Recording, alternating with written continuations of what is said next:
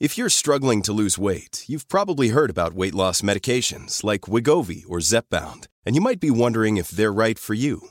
Meet PlushCare, a leading telehealth provider with doctors who are there for you day and night to partner with you in your weight loss journey. If you qualify, they can safely prescribe you medication from the comfort of your own home. To get started, visit plushcare.com slash weight loss. That's plushcare.com slash weight loss. Plushcare.com slash weight loss. Economía pesada. Pero yo espero que pronto ya se regularice la situación. ¿Tienen algún estimado del impacto económico que va a tener estos paros técnicos? No, pero este creo que no va a ser mucho. Pienso que se va a restablecer pronto la situación que hay ahora de estos paros que voluntariamente están llevando a cabo las empresas. No todas, ¿eh? además. Desde luego, se exagera un poco por parte de la prensa mexicana para no señalar a ningún medio porque sería de mal gusto. Diría que en general la prensa, con honrosas excepciones, pero es muy notorio el enojo de los medios de información en el país, el coraje contra nosotros. En este tipo de cosas, ayer lo mencionaba yo, los dueños de los medios de comunicación, algunos tienen hasta casas, residencias en Texas, y estoy seguro que no tienen luz en sus residencias. Pero aquí la prensa ¿no? no le importa si hay paros técnicos de la empresa, lo que les interesa es atacar al gobierno que yo represento. Bueno, en este caso no hay ningún ataque, ¿sí? Sí, ¿Usted considera que hay un ataque? claro, en el caso del Universal es diario. No comparto su opinión, no, es este, constante. Y en el caso de el Reforma lo mismo. No comparto su opinión, presidente. No, pues tienes toda la razón. Además, yo respeto Yo también lo este, respeto. tu punto de vista, aunque también no lo comparto. O sea, pero esa es la realidad. No tenemos por qué, además, este, profundizar en el, el asunto, pero si pongo las ocho columnas o la primera plana del Universal, mire, asfixia, crisis del gas a economía mexicana. Cuánta objetividad, cuánto profesionalismo, cuánta mesura. Eso está muy lejos del amarillismo, ¿verdad? Pero eh, esto no es lo sustancial. En el caso de este asunto que estamos tratando, podemos argumentar todo, informar todo. El problema de fondo es que el Universal está en contra de nosotros. Yo no lo veo así, presidente. Sí, yo lo veo, pero Yo clarísimo. respeto mucho su No, opinión, pero no lo veo así. Sí, y yo respeto mucho tu opinión y te respeto a ti. Te diría que este, las diferencias las tenemos con los directivos, no con los trabajadores de los medios. ¿Cómo están ustedes? Bienvenidos, buen día. Esto es Economía Pesada. Hoy le vamos a explicar en este capítulo lo que ocurrió con la crisis de gas natural en el norte, todas las implicaciones que tienen que ver con México en electricidad, en consumo, los paros técnicos que tuvieron que hacer las empresas para poder enfrentar la crisis y cómo el gobierno intentó resolver con herramientas que le derivó la reforma energética de Enrique Peña Nieto. También tenemos un par de temas en los que usted tiene que estar listo, que tienen que ver con el futuro inmediato de los precios y los costos de operación de su vida diaria y de su compañía.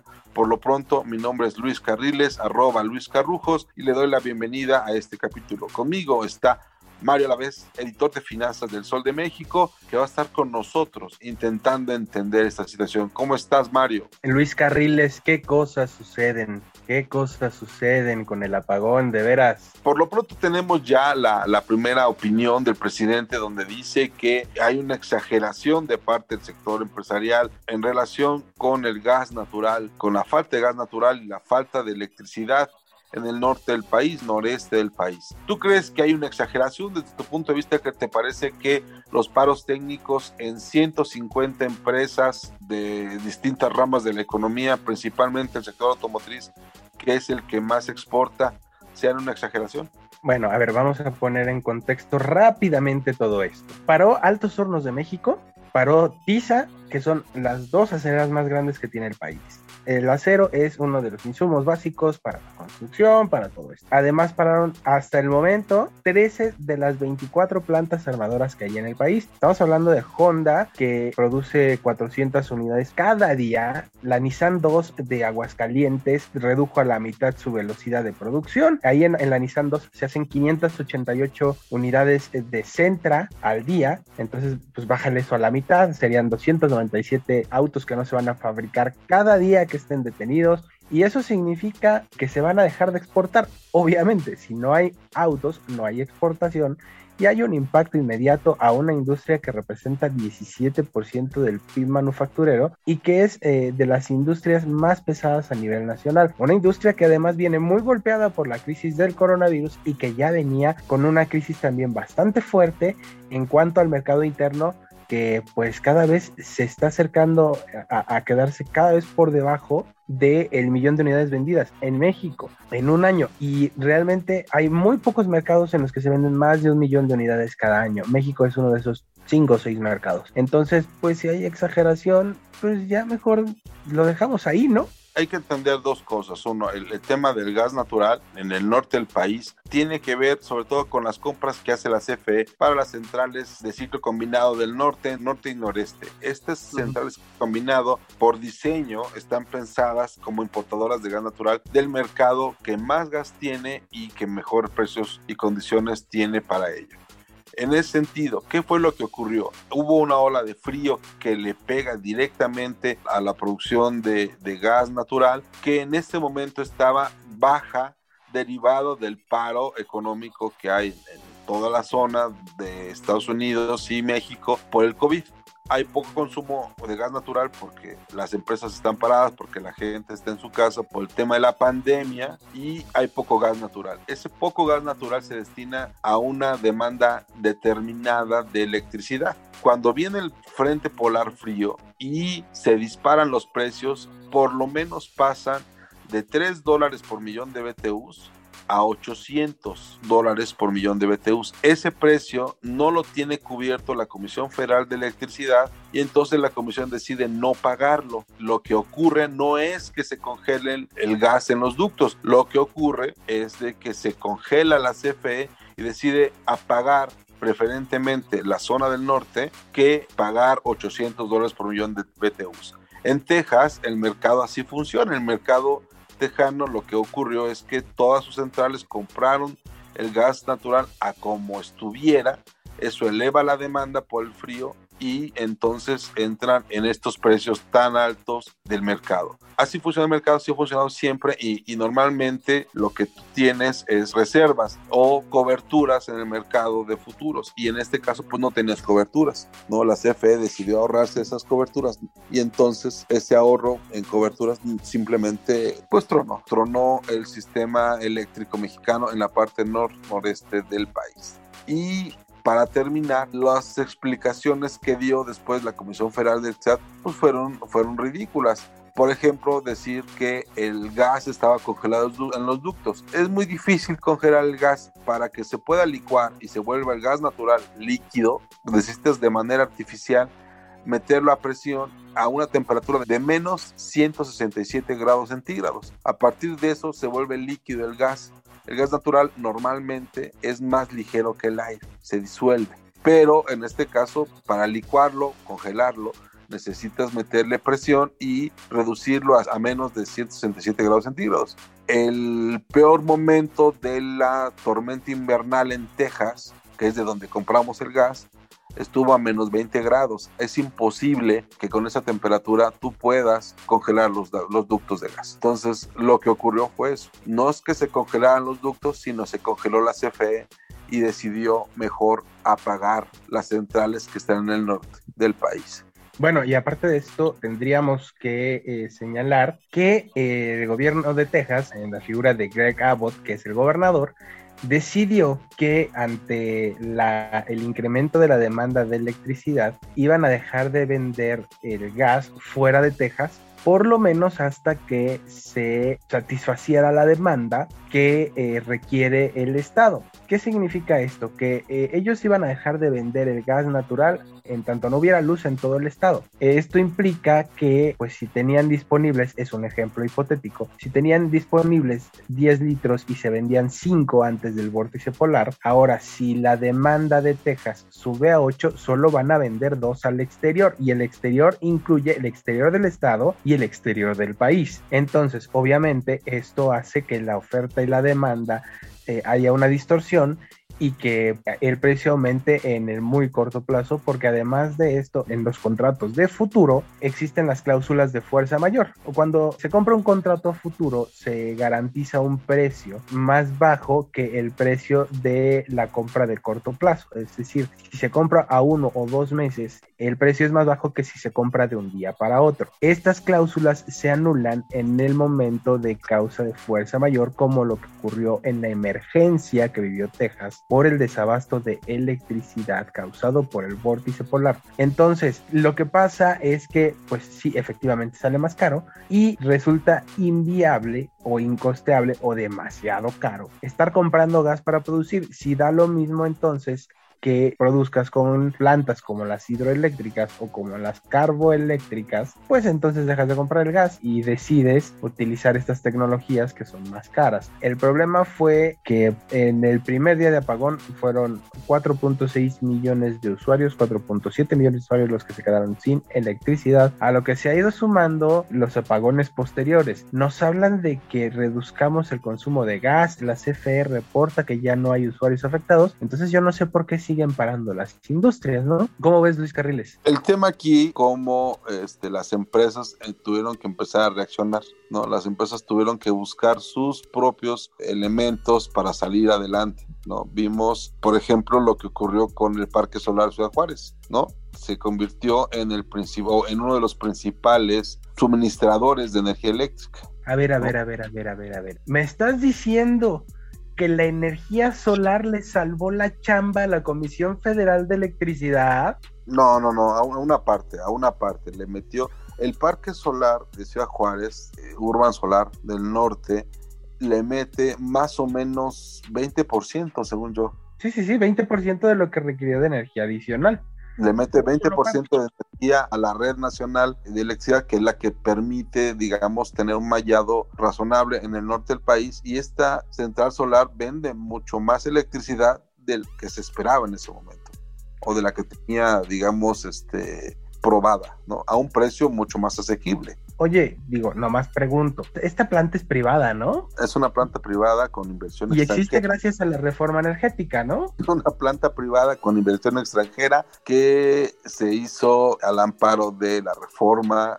del sector eléctrico, de la actual ley de la industria eléctrica. Ajá, la que quiere tirar el presidente. La que quiere cambiar el presidente, sí, así es. Ah, ok, está bien. Es curioso porque decir quien da la cara es una planta privada solar es quien resuelve esto en una gran medida. Ahora, lo que decía el presidente el viernes en la mañana era que hay una exageración de parte de la prensa mexicana, ¿no? En realidad si hay una, si hay una afectación y la afectación la vamos a ver en más o menos 15 días. Por lo siguiente, Primero, hay una caída en las exportaciones mexicanas muy importante, que ya es de por sí estaban deprimidas por la pandemia y por la mala situación económica, y luego con el paro, el, paro técnico necesario que tiene que llevarse a cabo, pues hay un freno en los ingresos y en las exportaciones. Eso por un lado.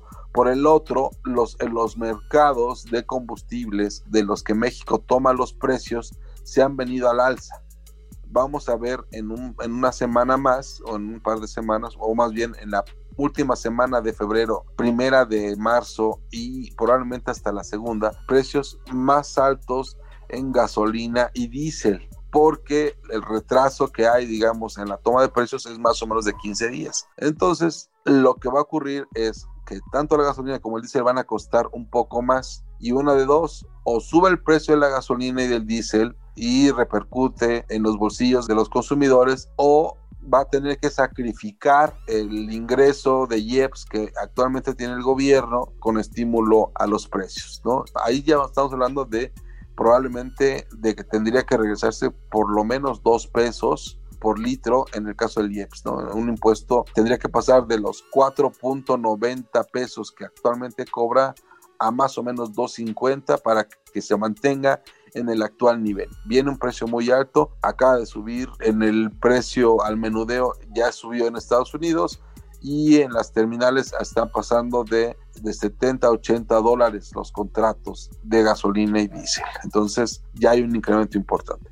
Eh, Luis Carriles, a mí me gustaría que nos diéramos cuenta de una cosa. No nos hemos puesto a pensar en que las refinerías de Texas están cerradas. Hay tres refinerías muy grandes que están cerradas hasta el momento. Y esto significa que este, pues puede haber un desabasto de gasolina bastante serio. De hecho, la refinería Citgo reconoció que eh, hasta el momento han tenido afectaciones muy importantes en su refinería de Corpus Christi en Texas, además de que el vórtice polar ha afectado el traslado de gasolina a través de ductos hacia México. Entonces, esto significa que eh, la gasolina que ya venía para acá pudo haber sido detenida en alguna parte de estos ductos, esto según la propia refinería.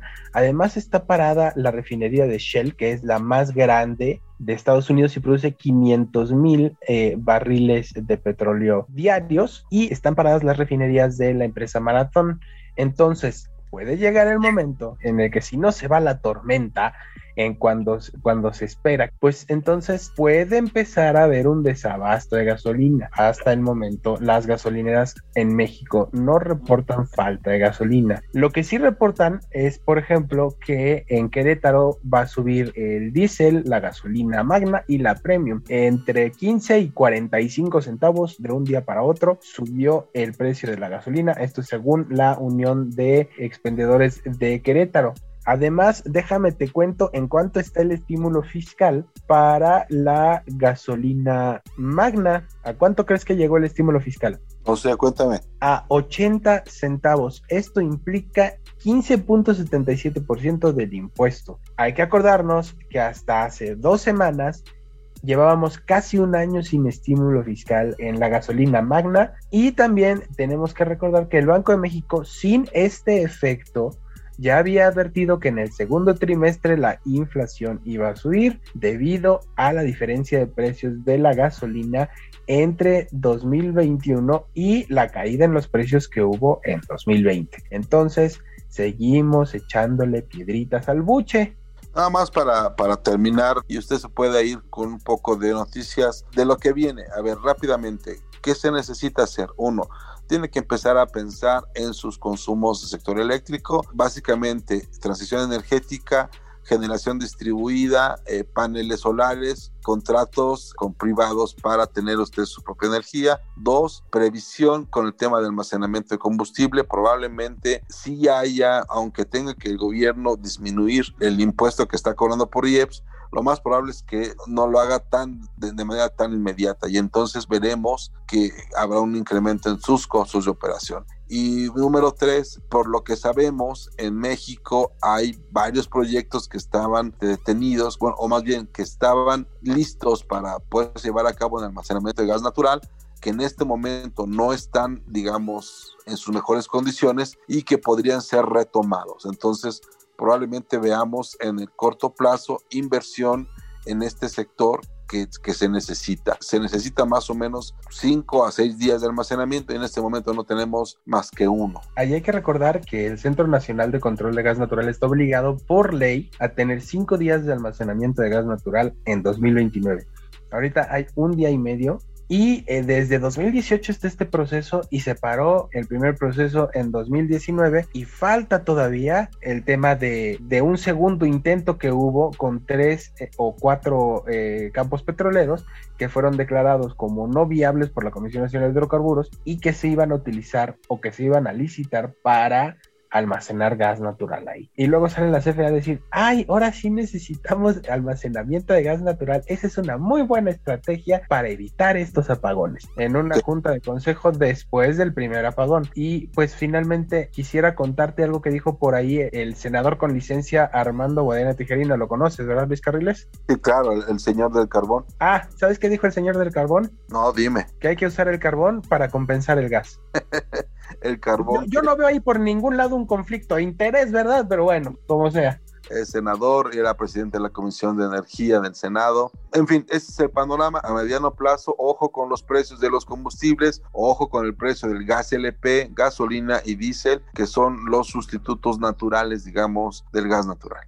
En fin, esta es Economía Pesada. Muchas gracias por estar con nosotros este día. Y bueno, les dejamos una buena noticia. Ya tenemos al primer invitado para aterrizar en el aeropuerto Felipe Ángeles en Santa Lucía. Así es, Luis Carriles, la Secretaría de Comunicaciones y Transportes ya le extendió una invitación, nada más y nada menos que a Qatar Airways, para que los jeques aterricen ahí en Zumpango y este, pues lleguen a la Ciudad de México. Veremos si se concreta esta intención una vez que se inaugure de a de veras el aeropuerto en 2022 pero también les dejamos como recomendación que nos escuchen y nos sigan en las plataformas ACAST, Apple Podcast, Google Podcast, Amazon Music, Deezer y Spotify. Y además que nos sigan en nuestras redes sociales en arroba podcastom, donde usted podrá encontrar toda la oferta auditiva que tiene la organización editorial mexicana, la organización periodística más grande de América Latina. Y les recomendamos a las claves del mundo, por favor no se las pierdan, con Víctor Hugo Rico y Jair Soto. Muchas gracias, buen día.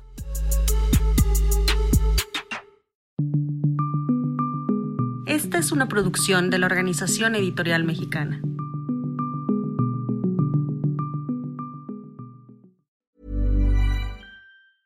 Even when we're on a budget, we still deserve nice things. Quince is a place to scoop up stunning high-end goods for 50 to 80% less than similar brands. They have buttery soft cashmere sweaters starting at $50, luxurious Italian leather bags, and so much more.